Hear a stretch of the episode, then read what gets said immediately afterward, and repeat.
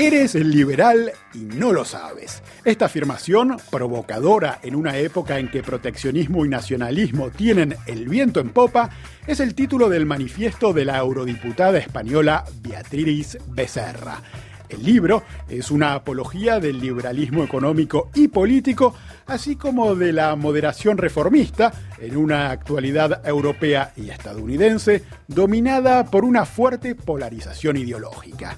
En esta edición de Algo que decir, el podcast de RFI, donde dialogamos con gente que piensa a nuestro tiempo, conversamos con esta madrileña de su familia ideológica y de sus enemigos, los nacionalismos, las políticas identitarias, las injerencias rusas. También charlamos de la irrupción de China y su pujante economía que desafía aquello de que la bonanza económica y la democracia van de la mano. Y por supuesto le preguntamos a esta vicepresidenta de la Subcomisión de Derechos Humanos del Parlamento Europeo sobre uno de los temas que más la desvelan, Venezuela. Sin más rodeos, los invito entonces a que escuchemos a Beatriz Becerra, la eurodiputada que quiere que el liberalismo y el centrismo vuelvan a ser sexys. Beatriz Becerra, hola y gracias por aceptar la invitación al podcast Algo que decir de Radio Francia Internacional. Usted es eurodiputada dentro del grupo liberal ALDE en el Parlamento Europeo y firma el manifiesto Eres liberal y no lo sabes. Le propongo que empecemos por despejar los malos entendidos alrededor de la definición de liberal, que no tiene el mismo uso en Europa, en las Américas, si hablamos de economía o de política. ¿Qué es ser liberal? Yo no pretendo establecer doctrina ni, ni marcar una línea entre el liberal pata negra y el que, el que no lo es. Yo lo que explico en, este libro, en este manifiesto, es mi propia experiencia acerca de, cómo en estos años en el Parlamento he identificado que aquellos principios que a mí me mueven, que esa actitud ante la vida que está basada en unos ejes clave que son la, la defensa de la libertad y la igualdad, pues me identifican con lo que es el liberalismo en su esencia, el liberalismo como un marco amplio que permite integrar muchos acercamientos a un destino común o a una convicción común, que es la de la defensa de esos dos principios, como digo, para la convivencia de los diferentes. Ahora, otras tradiciones políticas, otros movimientos también podrían eh, adjudicarse estos valores. ¿En qué se distingue el liberalismo para usted? Bueno, cuando yo hablo de liberalismo, aparte de, como decía, de una actitud ante la vida, hablo de, un sistema político que permite a las sociedades modernizarse, que les permite eh, incorporar las demandas de la sociedad, atenuar los conflictos mediante la negociación e incluso convertirlo en un factor de progreso. Hablo de un sistema que no renuncia al legítimo uso de la fuerza cuando es necesario, pero que establece límites y condiciones para ello y que es capaz también de observarse a sí mismo y reformarse para seguir existiendo. El liberalismo, sobre todo, es capaz de, hacer una autocrítica porque su máximo objetivo es mejorar y para mejorar hay que reformar y para reformar hay que llegar a acuerdos. Por lo tanto, hablamos de un sistema que vive en un equilibrio que siempre es inestable porque permite el debate, que está en su propia naturaleza, porque no persigue a quien lo cuestiona, pero que tampoco se rinde sin más. Y, para mí la Unión Europea es hoy por hoy la mejor encarnación del liberalismo, mejor que la de ningún país.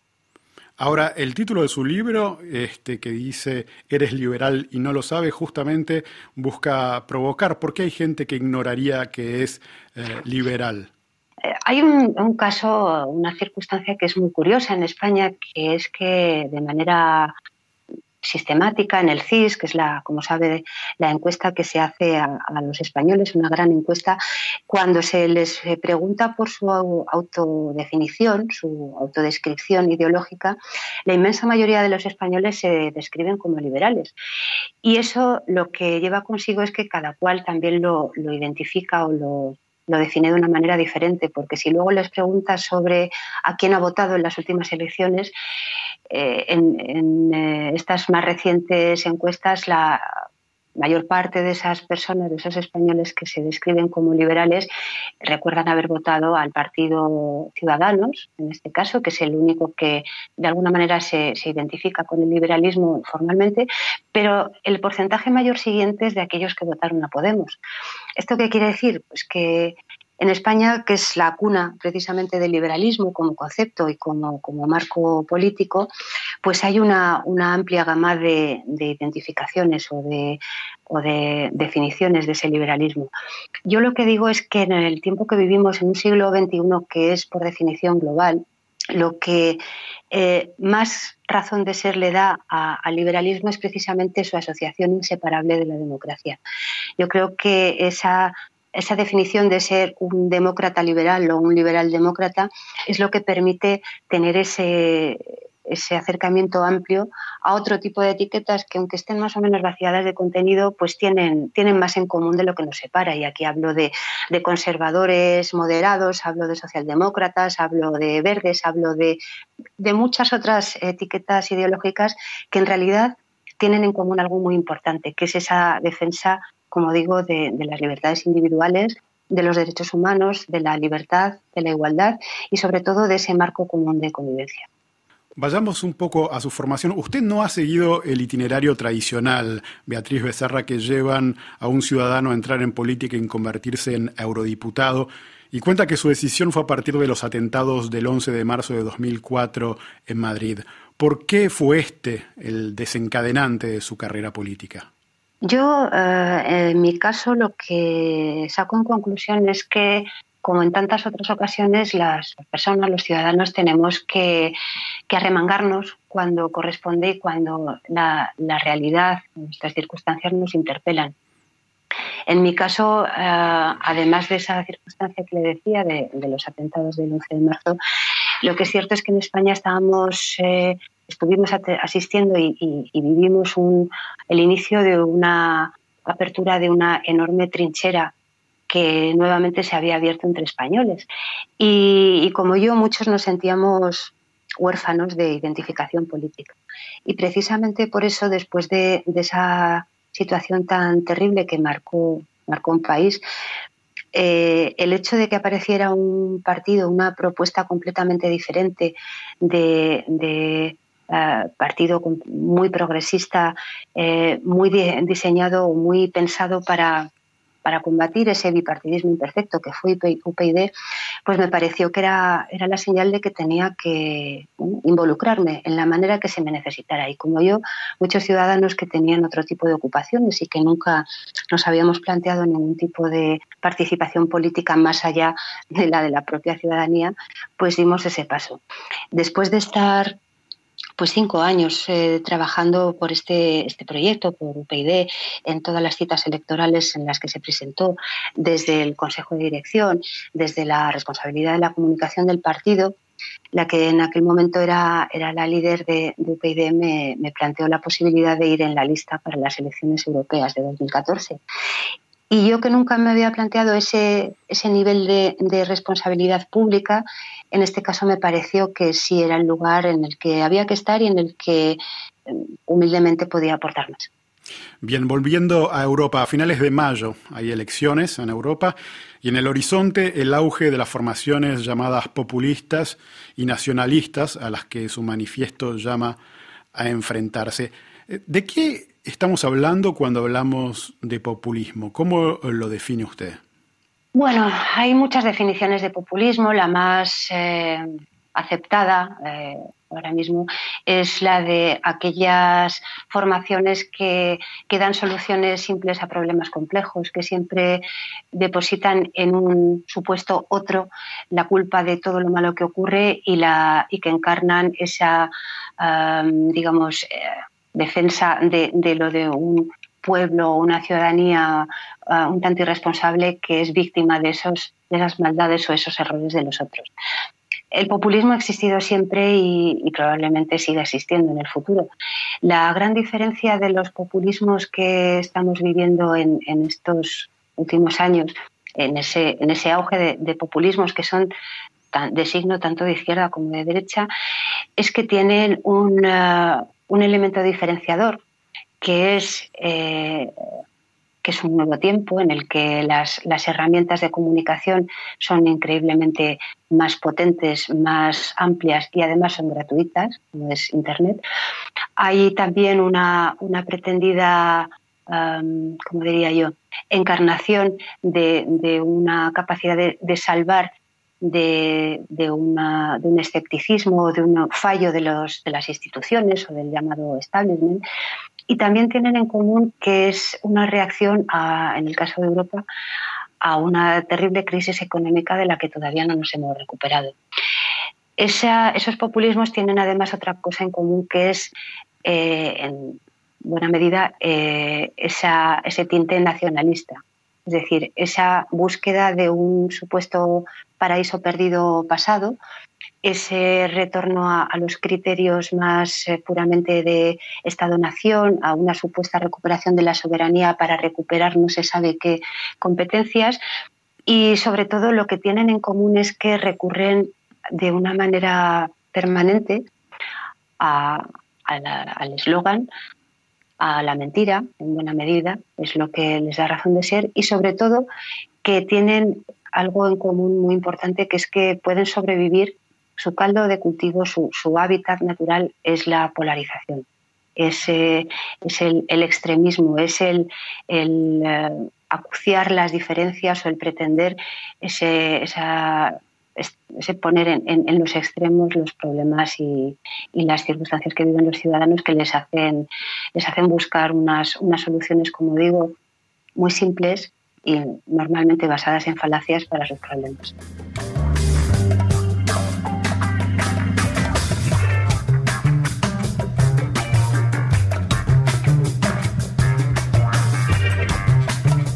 Recordemos que estamos con la eurodiputada española Beatriz Becerra, autora del manifiesto Eres el liberal y no lo sabes. Beatriz, usted defiende en su libro el camino trazado por el presidente francés Emmanuel Macron y su visión de Europa. Eh, el mandatario, sin embargo, enfrenta una impopularidad sin precedentes. En Francia está la crisis de los chalecos amarillos. ¿Por qué cree que Macron encarna mejor el camino siendo tan cuestionado? Bueno, a mí me parece que, una de las mejores noticias que ha habido en estos últimos años, eh, especialmente en estos cinco años de legislatura, que han, concentrado tantos, tantos retos. Una de las mejores noticias políticas, sin duda, eh, fue la victoria de, de, Macron por varias razones. Primero, porque, porque supuso una enorme victoria de la convicción más netamente europeísta frente a esos, esas posiciones reaccionarias nacionalistas, especialmente en Francia, encarnadas por Le Pen, eh, supuso el poner en, primera línea y sobre la mesa como, prioridad absoluta Europa como ese espacio común en el que no solo tenemos razón de ser, sino que tenemos una, capacidad de liderar el mundo libre, una vez que, en Estados Unidos parece que el mandato de Trump deja claro que ha abandonado ese espacio. Pero por otro lado, eh, a mí me parece que, Macron lo que encarnaba sobre todo es la, esa posibilidad de un reformismo centrista sin complejos. Y, yo he sido y soy una gran defensora de, de, esa posición. Es decir, yo creo que que vivimos en una época en que las ideologías caducas no aportan valor, en la que son intercambiables, que están eh, las etiquetas vacías de contenido. Y Macron superaba esas diferencias con un, movimiento que le llevó a ganar las elecciones y a emprender una serie de reformas que no, eran fáciles. No hay nada inocente tampoco, ni nada eh, espontáneo en, estos, eh, esta terrible confrontación en las calles que se ha producido por los chalecos amarillos. Eh, tenemos constancia clara de, cuánto de, mm, hay detrás de, esos movimientos, pero sí es cierto que, lo han puesto, han puesto en cuestión muchas de las medidas que ha tomado y también esas convicciones eh, eh, de una Europa más fuerte, más unida y mayor, una, una, Europa que protege y que integra a todos. Yo creo que Macron sigue siendo la gran esperanza europeísta. Eh, de, la Unión Europea que se enfrenta a este, a este siguiente mandato. Pero sí, sí he visto en este último tiempo, después de esa gran em, crisis de, identidad gobernante, digamos, que, ha supuesto este último periodo para él, en el que de alguna manera ha salido del escenario hasta eh, estar eh, convencido de que podía manejar la situación nacional, creo que ese retorno al escenario europeo viene caracterizado por algunas diferencias. No hay ninguna merma en esas convicciones europeístas, pero sí creo que ha dejado por el camino eh, algunos de los eh, elementos más netamente liberales para mí, para lo que es mi punto de vista sobre el liberalismo, porque apela a una especie de, bueno, de, reconstrucción de, esa identidad como, movimiento político. Yo creo que, es, es, adecuado y encaja además muy bien con esa propuesta que, yo planteo en, este, en estos tiempos de tanta exigencia de hacer una, una verdadera alianza de votantes entre todas aquellas fuerzas que son netamente liberaldemócratas y europeístas, que como digo van desde la socialdemocracia hasta eh, los conservadores moderados, pasando por los verdes y muchas otras ah, posturas dentro de este espectro. Pero creo que, que necesita una reubicación eh, que yo diría que estaba ah, más en el inicio y que la ha perdido por el camino. Entiendo que, la cita electoral del 26 de mayo es muy importante y, le ha exigido plantearse este tipo de renuncia. Usted hablaba hace un rato del populismo como uno de los enemigos de, eh, del proyecto europeo. Otro enemigo que ha señalado, por llamarlo de algún modo, son las políticas identitarias. La cito en la página 57 de su libro, dice que son el principal desafío que nos encontramos dentro del campo liberal. ¿Por qué las políticas identitarias eh, son este desafío? ¿Podría ser más específica sobre este punto?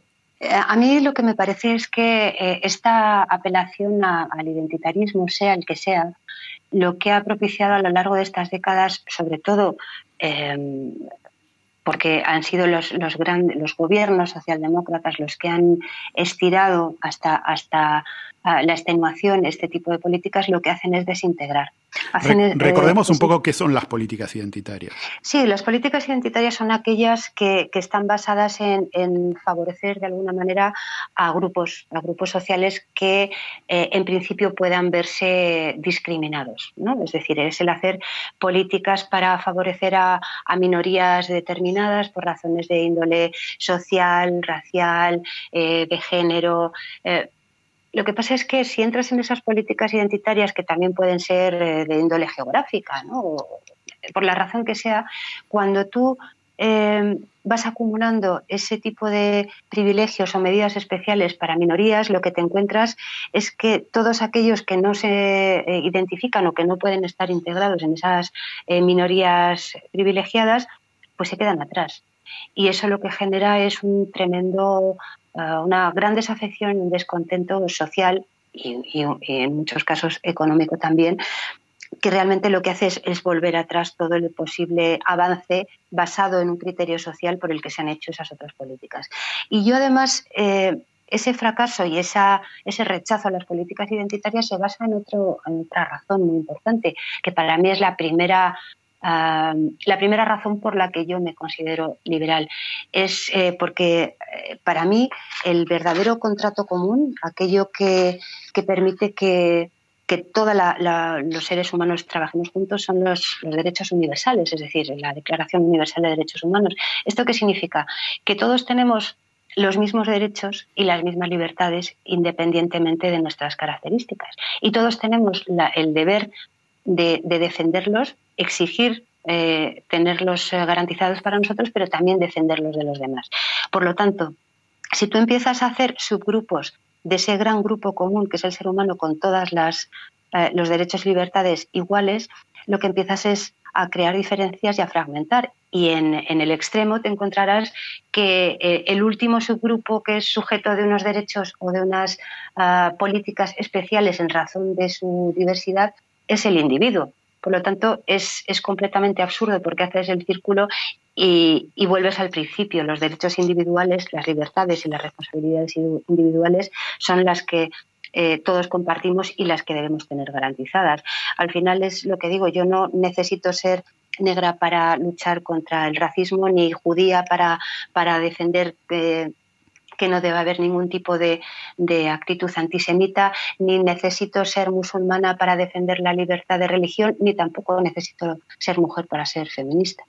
Otra de las preocupaciones que aparecen en su libro, y esto hablando ya de las elecciones europeas, es la injerencia rusa y el papel que desempeñan medios que dependen de Moscú, eh, como la cadena RT, ex Russia Today o Sputnik. ¿Cómo hay que lidiar con estas cadenas? Yo hablo desde mi planteamiento personal. Yo eh, en ningún caso y de ninguna manera mm, debemos dar ni altavoz ni ser colaboradores de, instrumentos que están al servicio de los intereses de un gobierno hostil para la, para la democracia como es el gobierno de Putin. Estas son herramientas hechas a medida para, básicamente para esa gran estrategia de, desinformación con la que pretende socavar los principios básicos de la democracia liberal, especialmente en Europa, que, es eh, bueno, su, gran objetivo. Por lo tanto, cualquier eh, alimento que se le dé a, estos, estas herramientas solamente se puede convertir en, en, eh, en algo que nutra ese objetivo que es, es dañino para la sociedad que defendemos. Usted hace un elogio del liberalismo económico como el verdadero modelo capaz de crear prosperidad. Está el caso del China con su capitalismo autoritario. ¿No ha demostrado Pekín que es posible un sistema económico exitoso que puede incluso superar al liberal? Yo creo que no, porque el liberalismo, como decía antes, eh, hace que sea inseparable la libertad y la igualdad y hace que sea inseparable lo social de lo económico. Es decir, eh, para mí eh, hablar de yo soy liberal en lo económico es, un contrasentido. Tú no puedes decir eh, yo soy vegetariano en el brócoli solamente, no. Tú tienes que serlo en todos los aspectos que integra y es inseparable. China es un sistema autocrático, autodefinido aún como comunista, a pesar del capitalismo salvaje que practica en lo económico, pero que deja completamente de lado los derechos y libertades individuales, hablar del respeto a los derechos humanos. Por lo tanto, de ninguna manera eh, se puede considerar que un sistema que pueda tener cierto éxito en el crecimiento económico, en la pura cifra de, crecimiento, de rentabilidad o de beneficios, es, eh, asimilable a un sistema que, genera progreso para la sociedad cuando los derechos y las libertades de los individuos, que son los que eh, deben ser receptores de ese beneficio, están completamente mermados. Beatriz Becerra, siguiendo con lo internacional, usted es vicepresidenta de la Subcomisión de Derechos Humanos del Parlamento Europeo y ha seguido muy de cerca la crisis que atraviesa Venezuela. ¿Cómo juzga el papel que ha desempeñado la Unión Europea? Usted ha sabido mostrarse bastante crítica, sobre todo con el grupo de contacto. Yo creo que el Parlamento Europeo, concretamente, ha desempeñado un papel ejemplar en, esta legislatura. Creo que, eh, además, desde el puro principio de, este mandato en junio de 2014, aquellos que hemos estado al tanto desde el principio de, lo que estaba ocurriendo en Venezuela en términos de, destrucción sistemática de, las instituciones democráticas, de las libertades, el haber por supuesto, acabado con la libertad de expresión y, sobre todo, el haber inducido una crisis económica que va más allá de los recursos solamente o de, o de la inflación. Todo tenía una sola razón, que era someter a los venezolanos a, un régimen tiránico, que es el que, el que se ha demostrado que, que, es el que existe y que ha ido empeorando a lo largo de estos años. En el Parlamento Europeo hemos denunciado y seguido de manera permanente la situación. Hemos estado estrechamente vinculados a, todos los movimientos que, ha habido en Venezuela. La única buena noticia que hubo fueron las últimas elecciones razonablemente creíbles que hubo en, en 2015, donde las fuerzas democráticas de oposición obtuvieron una victoria aplastante. A partir de ahí, Maduro tuvo muy claro que nunca más convocaría unas elecciones que pudiera perder. Vació de contenido las instituciones democráticas, por supuesto la Asamblea Nacional, por supuesto los tribunales de justicia, eh, todos los órganos eh, electorales y además incrementó la presión para hacer que, que la precariedad que había de, productos básicos y de medicamentos para la población se convirtiera en un arma de guerra y de, opresión. Ha negado se ha negado de manera permanente a recibir ayuda humanitaria, a pesar de que esta crisis lleva, como digo, cinco años en Venezuela. Y el Parlamento ha sido el que ha estado impulsando y empujando a la Unión Europea en su conjunto para tomar las acciones debidas.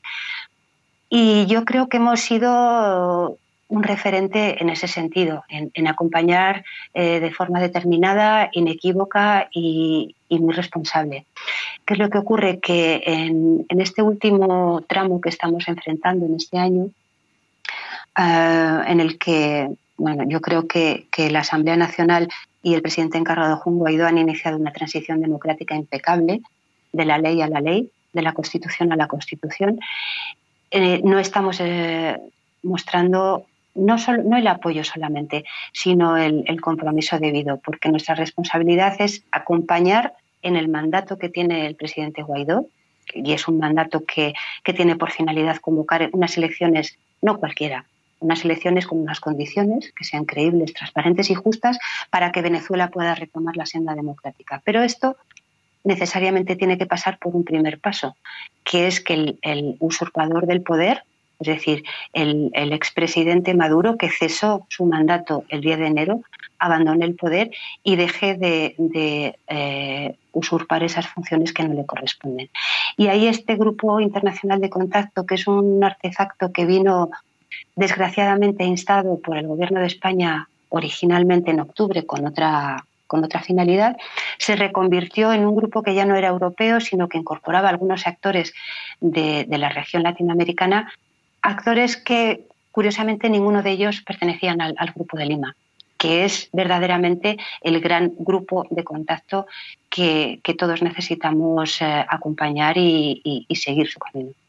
Beatriz Becerra, para ir terminando, usted en su libro Eres liberal y no lo sabes, publicado por Deusto, hace una apología de la moderación y el centrismo. ¿Puede el centrismo ser sexy en una época tan polarizada? Yo creo que más que nunca, más que nunca. No hay nada más revolucionario que ser centrista hoy en día. No hay nada más revolucionario que la verdad y que, y que el convencimiento de que podemos mejorar las cosas. Y mejorar siempre es cambiar. Decía Churchill que, que, precisamente eso, que mejorar siempre es cambiar y ser perfecto es cambiar con frecuencia. Yo creo que, que mejorar las cosas exige una posición ecuánime, eh, optimista, realista, pero sobre todo negociadora y, y, muy, muy pragmática, pragmática con principios. Por eso es tan, tan retador y tan, eh, yo hablo del centrismo insurgente, ¿no? tan, tan eh, retador esa posición centrista, porque es mucho más fácil colocarse en un extremo, es mucho más fácil encastillarse en eslóganes o en, mensajes que no van más allá de, meras oflamas. Ser centrista significa comprometerse con las reformas, porque eh, lo que está en el en la meta, lo que es el, objetivo del centrista es provocar cambios que produzcan mejoras para los ciudadanos. Por lo tanto, mucho más allá de, cualquier otra consideración, el centrismo es precisamente lo más lejano en la equidistancia.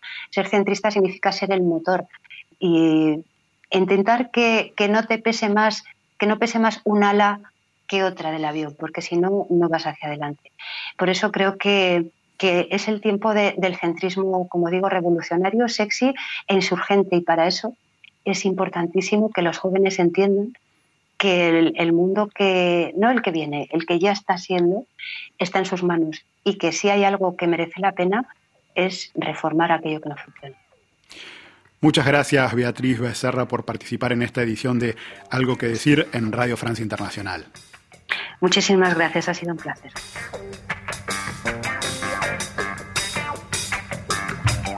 Muchas gracias por escuchar esta primera edición de Algo que decir, un podcast que pueden encontrar en las principales plataformas.